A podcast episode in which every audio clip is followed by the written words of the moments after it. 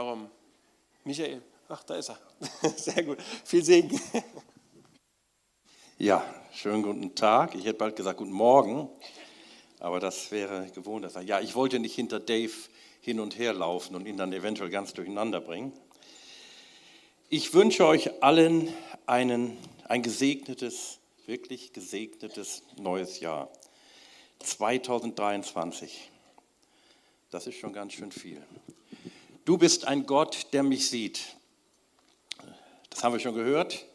Das ist die Jahreslosung für dieses Jahr 2023. Was bedeutet, was ist eine Jahreslosung? Eine Jahreslosung geht zurück, also in einer langjährigen Tradition auf die Herrnhuter Brüderunität, die das damals begonnen haben. Die haben unter Gebet für jedes Jahr ein besonderes Wort Gottes gezogen. Und das hat sich fortgesetzt. Heute machen das nicht mehr, heute macht das ein anderes Gremium, ein übergemeindliches Gremium, die beten für ein spezielles Wort für das jeweilige Jahr. Sie machen es, glaube ich, sogar drei Jahre im Voraus, dann immer für drei Jahre. Aber das ist ja egal. Ich kenne eine Frau, die war mal dabei, als das, diese Losungen gezogen wurden. Und die war total überrascht, wie wirklich geistlich das geht und wie viel sie dort beten. Also es wird nicht nur einfach so gemacht, da steckt wirklich eine geistliche Kraft dahinter. Und ich glaube, dass wir das Wort auch wirklich deshalb für dieses Jahr persönlich nehmen können. Du bist ein Gott, der mich sieht. Diese Frau, die da geht, klar, das Bild habe ich irgendwas im Internet, aber das soll Hagar darstellen.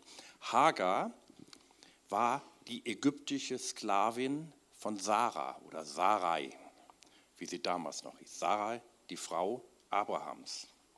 Ja, damals gab es noch Sklaverei und sie war eine Sklavin. Mit dieser Frau, mit dieser Sklavin zeugte Abraham den Ismael, nicht den Isaak, der kam später von der Sarah. Wie ist es dazu gekommen?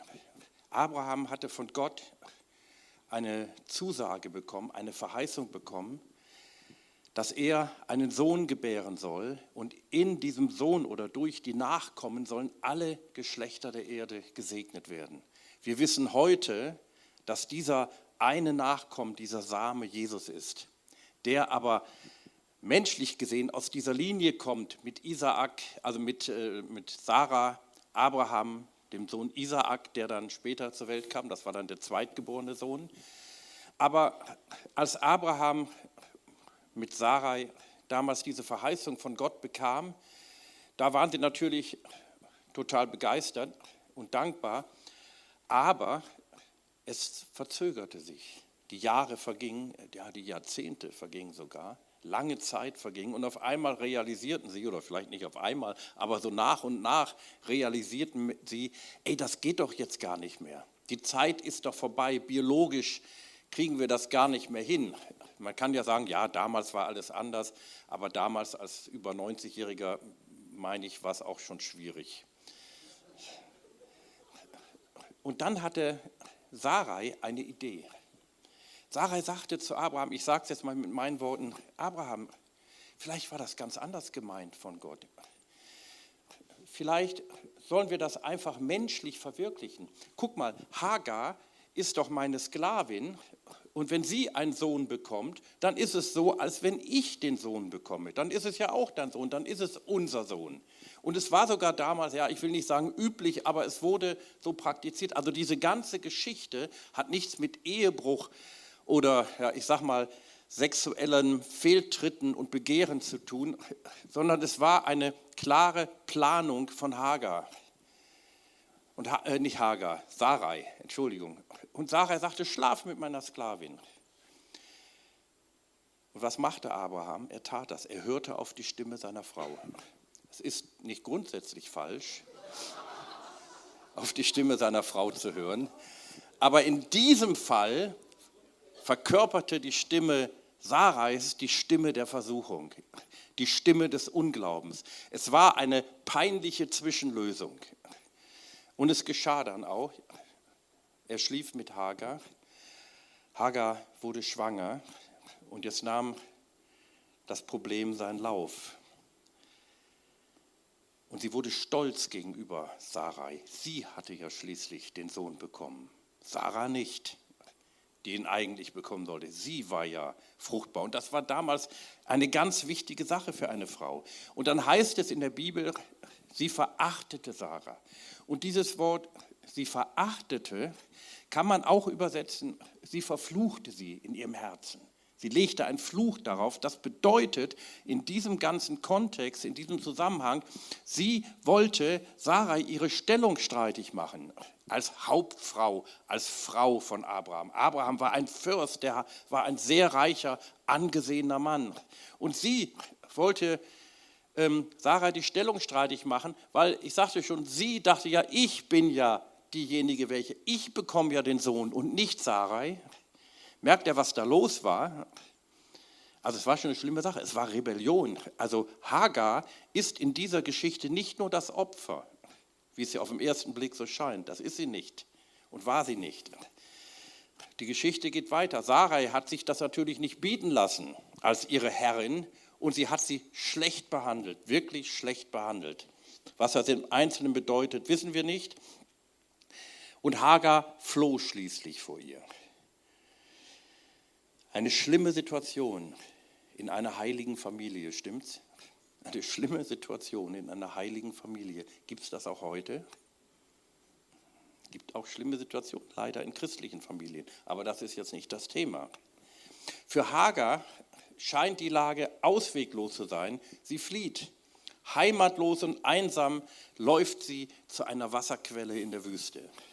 Und dort begegnet ihr begegnete ihr der Engel des Herrn. Wir wissen ja, ihr auch, vor Wochen haben wir es ja gehört, hat David darüber gesprochen, wer der Engel des Herrn ist. Und wenn der Engel des Herrn bezeichnet wird als der Engel des Herrn, dann ist es eine Erscheinungsform Gottes.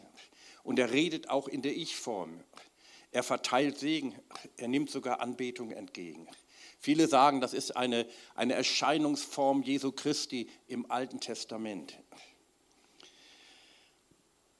Und der Engel des Herrn sagt ihr, sie soll zu Abraham und Sarai zurückkehren.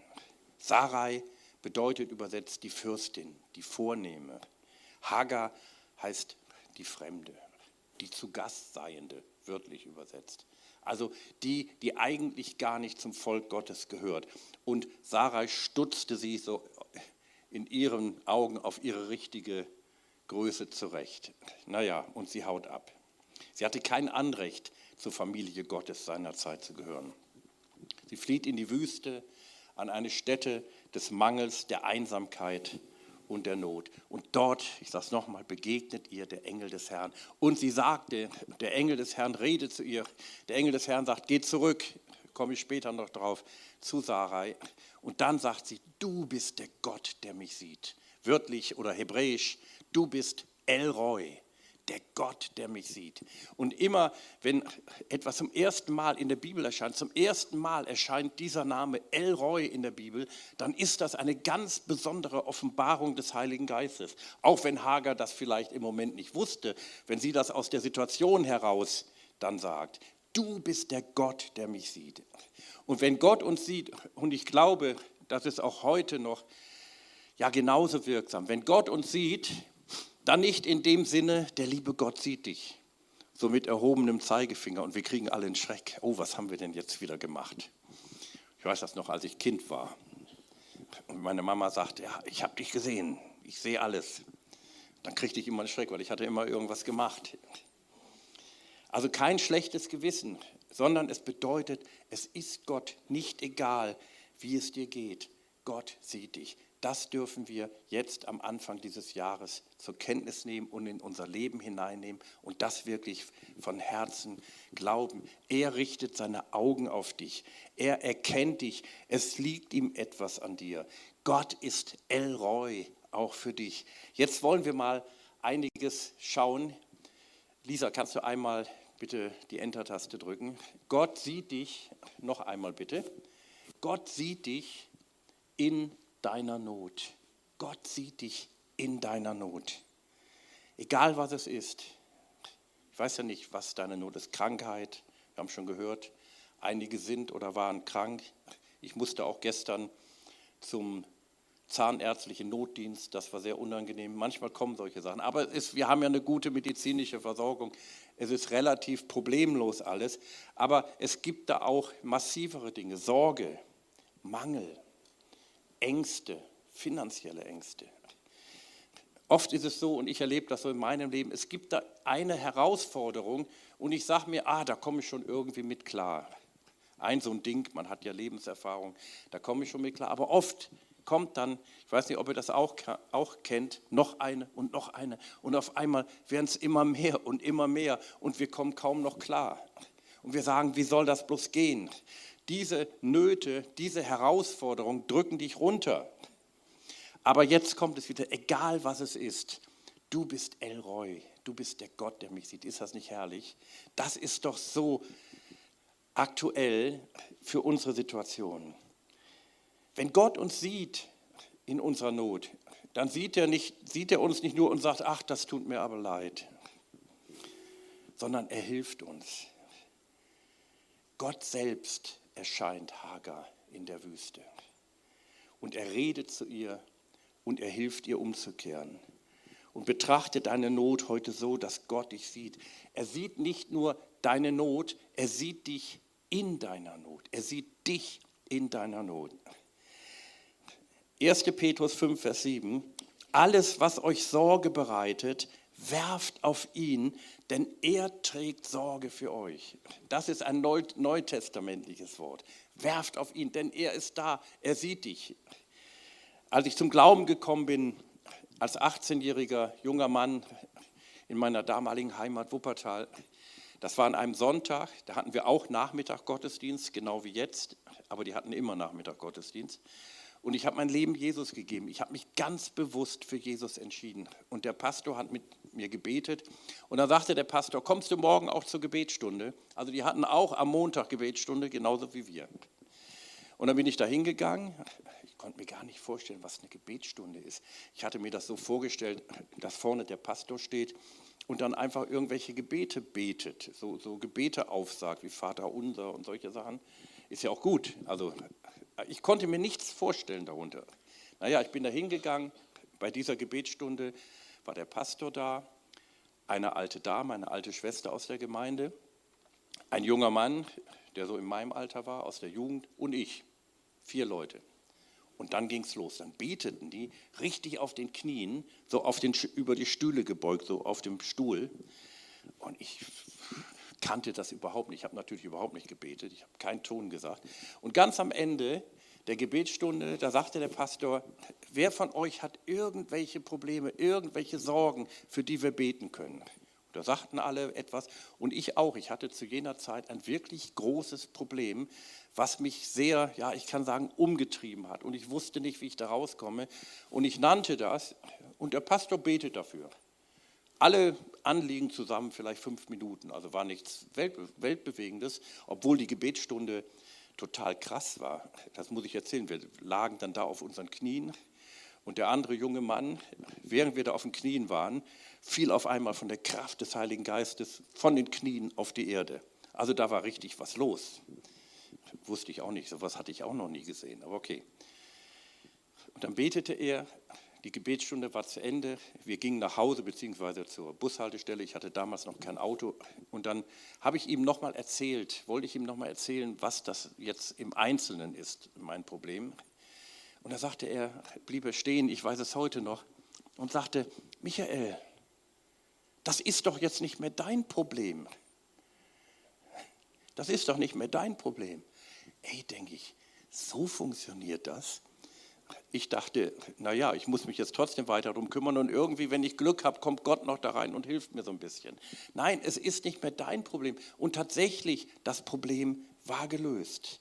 Weil Gott dich sieht und weil er Sorge für dich trägt, kannst du heute deine Sorgen, was immer das auch sein mag, bei ihm entsorgen.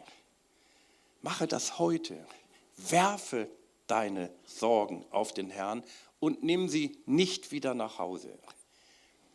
Vertraue ihm. Wisst ihr, ich habe oft mit dem Rücken an der Wand gestanden, so in meinem Leben, auch in meinem Glaubensleben, auch in Bezug auf Finanzen. Manchmal wusste ich nicht, wie es weitergeht. Und ich habe inzwischen gelernt, inzwischen in den Jahren und Jahrzehnten, dass Sorgen uns total fertig machen können. Völlig fertig machen. Uns krank machen können, psychisch und physisch. Total.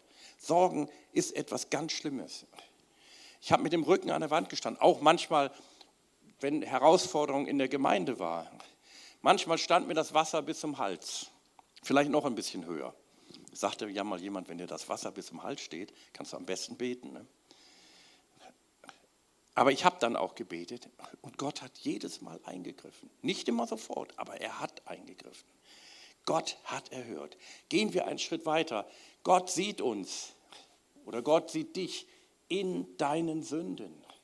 Vielleicht bist du ja an deiner gegenwärtigen Situation selbst schuld. Soll es ja geben, stimmt's? Es muss nicht so sein. Wir sollen uns davor hüten, zu sagen, wenn jemand Herausforderung hat, dann ist er selber schuld, dann hat er gesündigt. Manchmal beschießt der Teufel uns gerade, weil wir alles richtig machen, weil wir mit Gott auf dem richtigen Weg sind, weil wir Schritte nach vorne gehen. Aber manchmal sind wir auch selbst schuld. Manchmal landen wir auch irgendwo, wo wir nicht hinwollen. Ja, weil wir selber schuld sind. Vielleicht hast du gesündigt. Aber wisst ihr, die gute Botschaft, und wir verkündigen ja eine gute Botschaft, ist folgende. Gott sieht dich trotzdem. Gott schaut nicht weg. Gott sagt nicht, das hast du jetzt davon. Sieh zu, wie du damit fertig wirst. Du hast dich selber in diese missliche Lage hineinmanövrierst. Jetzt sieh auch zu, wie du da wieder rauskommst. Gott sagt doch nicht, jetzt reicht's mir. Vielleicht ist das eine Sünde, eine Gewohnheitssünde, für die du so oft Buße getan hast, sage ich mal, und immer wieder fällst du da irgendwie rein. Und du denkst vielleicht, Gott sagt jetzt, ah, jetzt reicht's mir. Also jetzt ist genug. Also letztes Mal hätte ich dir noch vergeben, aber jetzt war einmal zu viel. Nein, es reicht Gott nicht. Ich will Sünde nicht relativieren. Sünde ist Sünde. Sünde ist nicht gut und wird nie gut sein.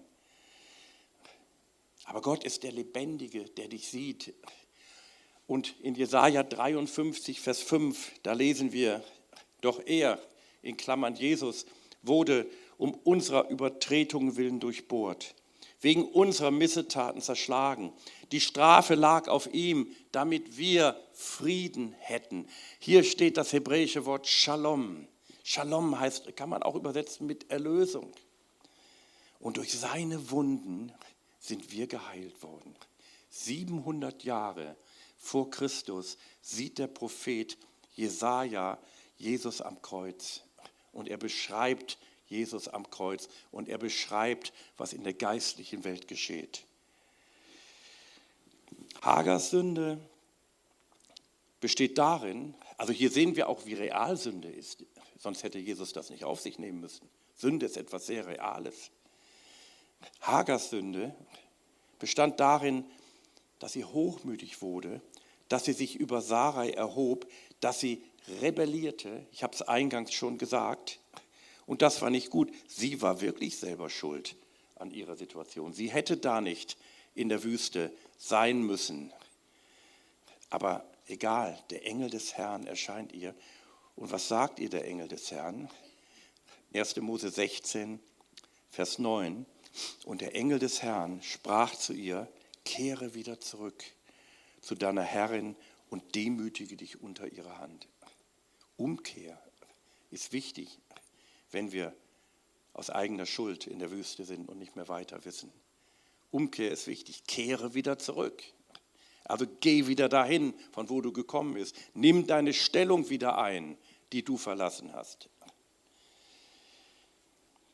Aber Gott gibt uns auch, und Umkehr ist was Gutes. Buße ist nichts Schlimmes. Buße ist ja, ja ich sag mal, ein altmodisches Wort. Heißt eigentlich umdenken, anders denken. Das ist was Gutes. Und Gott gibt uns die Kraft durch seinen Heiligen Geist, das zu tun. Wir dürfen Vergebung in Anspruch nehmen. Denn Sünde ist nicht etwas Abstraktes, sondern etwas sehr Reales eventuell. Wir dürfen umkehren. Amen. Halleluja. Wir dürfen umkehren jederzeit, weil Jesus die Strafe getragen hat. Die Strafe liegt auf ihm zu unserem Frieden. Es gibt noch eine ganz tolle Bibelstelle, die habe ich jetzt hier nicht im Text. Da heißt es in 2. Korinther 5, Vers 21, dass Jesus für uns zur Sünde wurde. Jesus wurde zur personifizierten Sünde, damit wir zur Gerechtigkeit Gottes werden. Am Kreuz fand ein Tausch statt. Jesus nahm meine Stellung und deine Stellung ein am Kreuz als Sünder. Und der Vater verließ ihn. Der Vater sagte und Jesus sagte, mein Gott, mein Gott, warum hast du mich verlassen? Er ging als Sünder beladen ins Totenreich, aber er hatte selber keine Sünde begangen. Deswegen konnte er unsere Sünde tragen. Und wir werden zur Gerechtigkeit Gottes, wenn wir an Jesus glauben, wenn wir das nicht glauben, wenn wir das glauben. Und wenn du es nicht glaubst, du kannst es glauben. Wir können heute beten und du kannst umkehren. Gott sieht dich. Ich bitte noch einmal zu drücken, Lisa. Gott sieht dich am Anfang dieses neuen Jahres. Heute am 1. Januar 2023. Wisst ihr, wir alle wissen nicht, also ich weiß es zumindest nicht, was dieses Jahr bringen wird. Vielleicht sind die Aussichten nicht so gut. Vielleicht drohen Stürme, also bildlich gesprochen. Ich meine jetzt nicht so ein Wintersturm hier bei uns, der mag auch kommen, aber das ist nicht das Problem.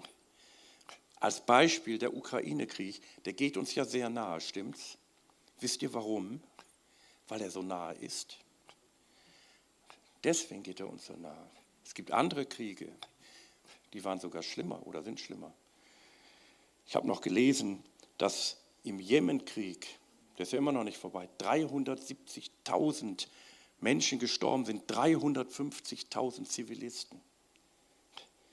Im Syrienkrieg ist eine ähnliche Zahl, viel, viel mehr. Gut, man, wir wollen jetzt nicht die Toten aufrechnen. Jemand sprach vor einigen Wochen oder, oder sprach mich mal, als der Ukraine-Krieg anfing, fragte mich und sagte, Michael, kannst du mir garantieren, dass es kein Atomkrieg kommt? Was habe ich wohl gesagt? Nein, das kann ich nicht. Ich will nicht unbedingt damit rechnen. Ich will den Leuten nicht Angst machen. Aber ich kann nicht garantieren, dass es nicht passiert. Jemand anders rief mich vor einigen Wochen, vor vielleicht sechs Wochen an und versuchte mir zu sagen, warum ich Angst haben müsse. Du musst doch Angst haben. Und ich sage, ich habe aber keine Angst. Und dann erzählte er mir, warum ich Angst haben muss von David. Hört mal, was David sagt. David sagt, der Herr ist mein Licht und meine Rettung. Vor wem sollte ich mich fürchten? Gut, wenn es uns gut geht und alles super läuft, dann können wir sagen, toll, David. Ja, Amen. Sollen wir auch sagen, ist auch okay. Der Herr ist die Zuflucht meines Lebens. Vor wem sollte ich erschrecken? Aber jetzt setzt er noch ein drauf. Wenn Gewalttäter auf mich eindringen, um mich zu verschlingen, um mich zu verschlingen, Denkt an das Wort, was Petrus schreibt im ersten Petrusbrief. Der Teufel geht umher wie ein, wie ein brüllender Löwe und versucht uns zu verschlingen. Letztlich ist es der Feind, der Teufel selbst, der dahinter steht. Meine Bedränger und meine Feinde, dann sind sie es, die stolpern und zu Fall kommen. Wenn ein Heer mich belagert, also ein Kriegsheer, eine Armee, fürchtet mein Herz sich nicht. Ja, wenn Krieg sich gegen mich erhebt, dann bin ich dennoch voller Vertrauen. Was für ein Wort. Ey, das ist für die heutige Zeit gegeben. Nicht nur für damals, für jetzt. Wir erleben jetzt im Moment, deswegen sage ich, Gott sieht dich am Anfang dieses neuen Jahres. Wir erleben im Moment Dinge, die wirklich nicht so schön sind. Energieknappheit, Teuerung, und wir machen uns Sorgen, manchmal stimmt's. Also man kann schon sorgenvoll in die Zukunft blicken. Gott hat mir vor einigen Jahren, vor 20 Jahren oder noch länger, als ich auch mal, ich habe Wasser, ist sehr lieb von dir, aber du erinnerst mich jetzt daran, dass ich unbedingt was trinken sollte.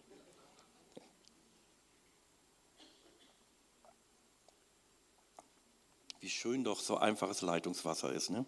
Was herrliches. Und davon haben wir so viel. Wo war ich? Vor einigen Jahren, vor langen Jahren, hatte ich mal große finanzielle Probleme aus verschiedenen Gründen. Und da habe ich folgendes Wort gelesen, Matthäus 6, Vers 24. Und da heißt es, niemand kann zwei Herren dienen.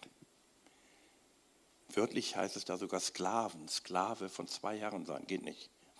Denn entweder wird er den einen hassen und den anderen lieben, oder er wird dem einen anhängen und den anderen verachten. Ihr könnt nicht Gott dienen und dem Mammon. Wisst ihr, was da nicht steht, was in manchen kommunikativen Bibelstellen falsch übersetzt wird? Da steht nicht Geld. Einige übersetzen da Geld. Geld steht da nicht. Mammon ist eine dämonische Macht. Mammon ist eine Gottheit. Mammon ist eine Gottheit, die benutzt Geld, um ihre Zwecke durchzusetzen. Aber das Geld an, Geld an sich ist nicht das Problem. Geld ist nichts Böses, sonst dürfen wir ja nicht sammeln. Ich habe noch nie ein schlechtes Gewissen gehabt, wenn wir sammeln. Also Geld sammeln von euch, ich sage es jetzt mal ganz konkret, ist doch nichts Schlechtes. Wir haben zum Beispiel ähm, am Heiligabend für Kaffee Jerusalem gesammelt. Ich glaube, da 650 Euro circa sind zusammengekommen. Vielen Dank dafür. Da haben wir was Gutes mitgetan. Also Geld kann was Gutes sein. Ich kenne Menschen, die haben viel Geld und dienen dem Mammon. Ich, kann Menschen, ich kenne Menschen, die haben viel Geld und dienen Gott. Ich kenne Menschen, die haben wenig Geld und dienen dem Mammon. Und ich kenne Menschen, die haben weniger Geld und dienen Gott. Also das hat damit nichts zu tun. Aber jetzt erzähle ich euch, was Mammon ist, was Mammon sein kann. Also ihr könnt nicht Gott dienen und dem Mammon. Und jetzt geht es aber weiter. Und durch diesen Vers hat Gott damals, als ich diese Sorgen hatte, mal zu mir geredet. Jetzt geht es weiter. Darum sage ich euch, also weil ihr nicht Gott dienen könnt und den Mammon, darum, aus diesem Grund sage ich euch, sorgt euch nicht um euer Leben. Und auf einmal wurde mir klar, ey, wenn ich mich sorge, diene ich dem Mammon. Damals hatte ich wenig Geld. Also die Masse an Geld kann nicht das Problem gewesen sein. Damals zumindest nicht. Im Gegenteil. Aber ich fing an, mich zu sorgen. Und dieser Geist, diese Gottheit, diese dämonische Macht hatte mich im Griff und versuchte mich zu lenken durch meine Sorgen. Deswegen sagt Jesus das. Also, sorgt euch nicht um euer Leben, was ihr essen und was ihr trinken sollt, noch um euren Leib, was ihr anziehen wollt, sollt. Ist nicht das Leben mehr als die Speise und der Leib mehr als die Kleidung. Und dann geht es weiter. Schaut die Vögel des Himmels an. Sie sehen nicht, sie ernten nicht, sie sammeln nicht in Scheunen und Gott versorgt sie doch. Das bedeutet nicht, dass man nicht sich ein paar Vorräte anlegen kann. Das ist überhaupt kein Problem. Haben unsere Großeltern auch gemacht. Die haben damals Dinge noch eingemacht und so. Aber nicht mit Sorgen. Letztlich versorgt uns Gott. Amen. Da können wir noch so viel Vorräte haben. Letztlich versorgt uns der Herr. Und das ist doch was Gutes. Deswegen sorgt euch nicht, ist gerade ein Wort für diese Zeit. Doch nicht, wenn es uns nur gut geht. Einer sagte zu mir, oder jemand sagte zu mir schon öfter, Michael, du darfst den Menschen doch nicht nur mit den Worten der Bibel kommen. Ein Christ. Doch, ich komme mit dem, woran ich von ganzem Herzen glaube und was ich erlebt habe. Gerade für, für diese Zeiten sind die Worte Gottes gültig. Wer sich sorgt, der dient dem Mammon. Das ist einfach so. Ich habe vor drei Wochen, so zwei Wochen vor Weihnachten, von einem Bekannten, von einem Bruder, der im prophetischen Dienst steht, einen Brief bekommen. Also einen richtigen Brief, sowas gibt es auch noch. Keine E-Mail, so einen richtigen Brief. Und in diesem Brief hat er mir eine Prophetie gegeben und die möchte ich euch jetzt vorlesen, weil ich glaube, die ist für uns alle. Und da schreibt er, ich hörte ein Rauschen, das immer heftiger wurde, bis hin zu einem Sturmwind mit Donner und Blitz. Diese Blitze zuckten hin und her, dabei donnerte es gewaltig. Dann hörte ich eine Stimme, ich bin der Herr. Vor mir gab es keinen Gott und nach mir wird es keinen geben. Ich bin der ich bin fürchtet euch nicht, fürchtet euch nicht. Dann sah ich, wie das Feuer fiel und sah eine Feuersäule, die etwa einen Meter Durchmesser hatte. Diese Feuersäule ging langsam hin und her. dann geht es weiter. Alle Gewalten sind mir untertan und alles Leben kommt von mir. Darum fürchtet euch nicht. Ich bin mit euch. Merkt, es im Plural gesagt, deswegen glaube ich, das ist für uns alle. Ich habe euch aus der Finsternis heraufgeholt und bin in die tiefsten Tiefen gegangen und habe den Schlüssel des Todes geholt und habe die Gefangenen befreit. Das hat Jesus schon getan. Du hast die Autorität von mir bekommen, um die Gefangenen, die dort eingesperrt sind, zu befreien, wenn ich dir den Auftrag gebe. Ich bin der Herr, dein Gott. Ich liebe dich und habe gute Gedanken über dich. Die Menschen werden in Angst und Schrecken leben, weil sie mich verworfen haben. Die aber, die mich lieben, werden froh und glücklich sein.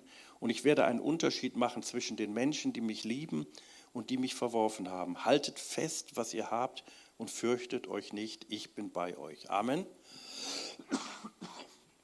Was für ein starkes Wort. Einen habe ich noch. Gott sieht dich, Gott sieht uns in Christus. Amen. Er sieht uns in Christus.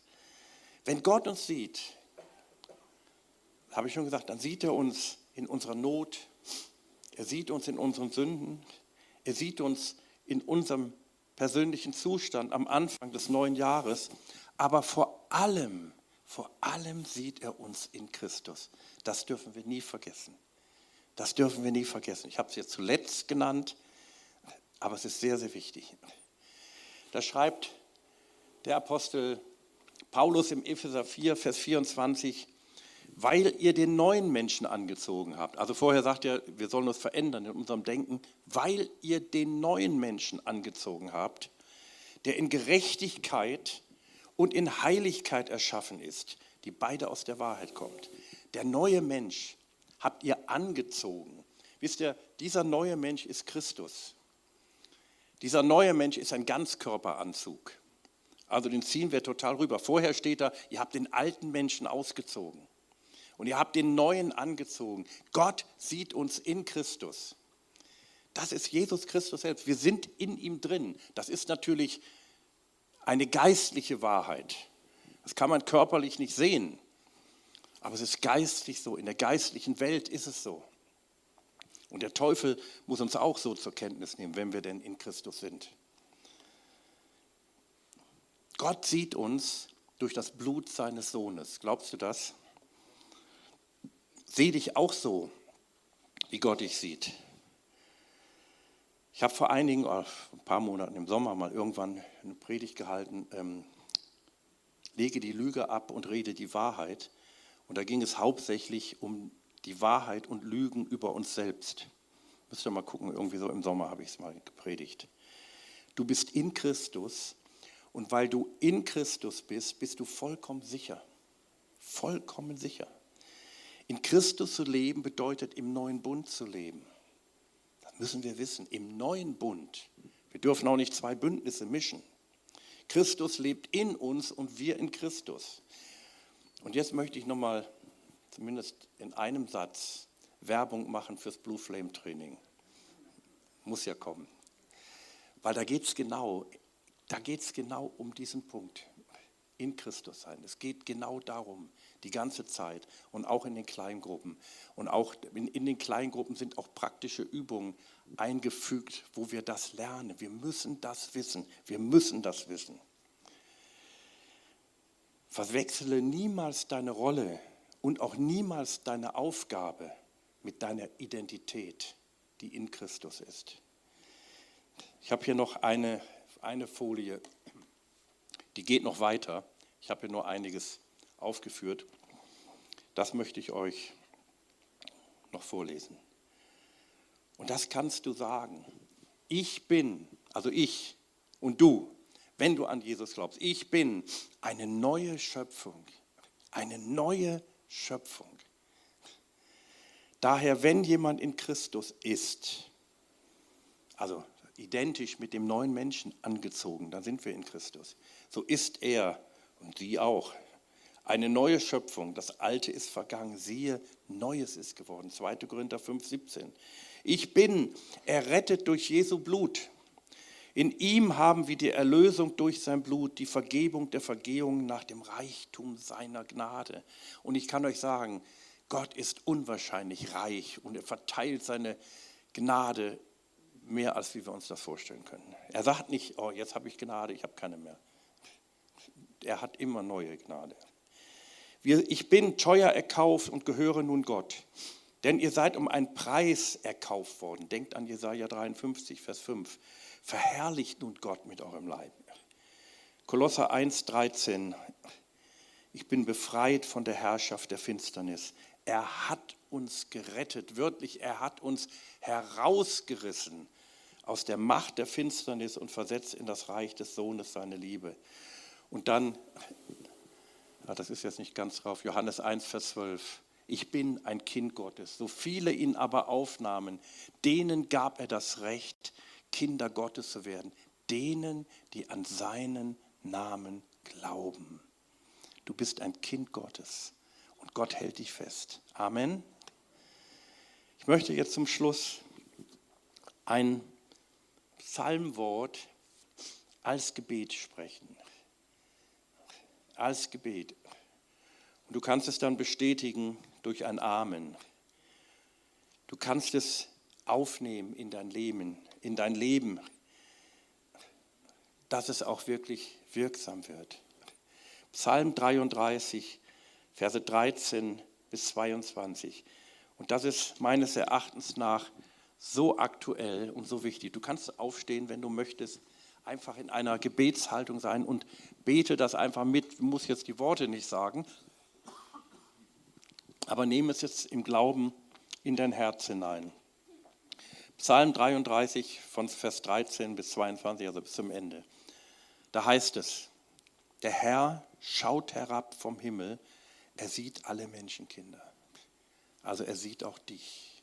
Er sieht dich jetzt. Von der Stätte seiner Wohnung schaut er auf alle Bewohner der Erde. Er, der ihnen allen das Herz gebildet hat, er gibt auch Acht auf alle ihre Werke. Einem König ist nicht geholfen mit viel Heeresmacht. Ein Held wird nicht gerettet durch große Kraft. Das Ross ist trügerisch. Das Ross steht hier für, für eigene Kraft. Das ist das Kriegsross, was es damals gab. Das Ross ist trügerisch und kann nicht retten.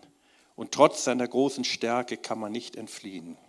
Siehe, das Auge des Herrn achtet auf die, welche ihn fürchten, die auf seine Gnade harren, damit er ihre Seele vom Tod errette und sie am Leben erhalte in der Hungersnot. Unsere Seele harrt auf den Herrn. Er ist unsere Hilfe und unser Schild. Ja, an ihm wird unser Herz sich freuen, denn wir vertrauen auf seinen heiligen Namen.